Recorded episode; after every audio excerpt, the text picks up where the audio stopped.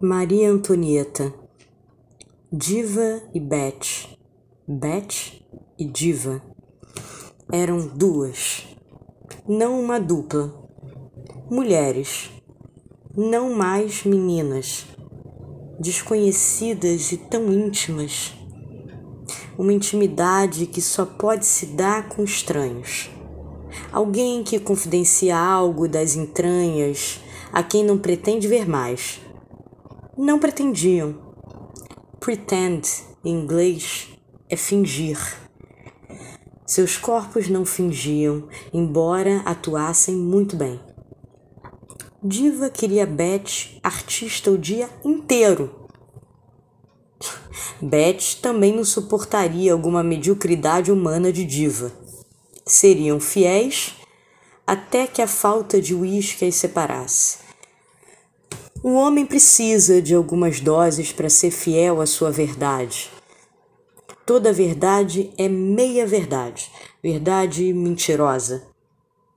Ninguém suporta o raiar do sol de cara lavada. É preciso um véu. Entre véus e performances, ambas disseram algo suas meninas. Meninas boas não mentem, meninas más omitem. Mesmo sabendo que não iriam para o céu, anteciparam seu inferno. Seus corpos precisavam de um prazer sem que houvesse o um amanhã.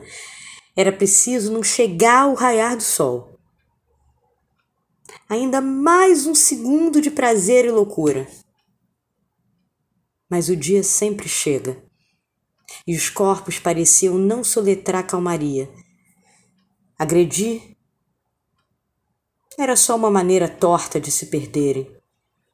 Não entendiam de abrir mão da última dose, do último toque. E quem é que quer? E quem é que sabe abrir mão da última dose? E quem desiste do último toque? Diva rendeu dois textos para Beth.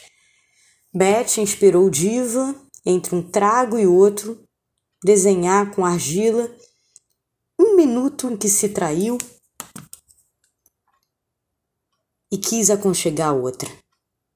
Uma escultura amorosa, uma meia-verdade ao raiar do dia, com a cabeça decepada de raiva e vazio.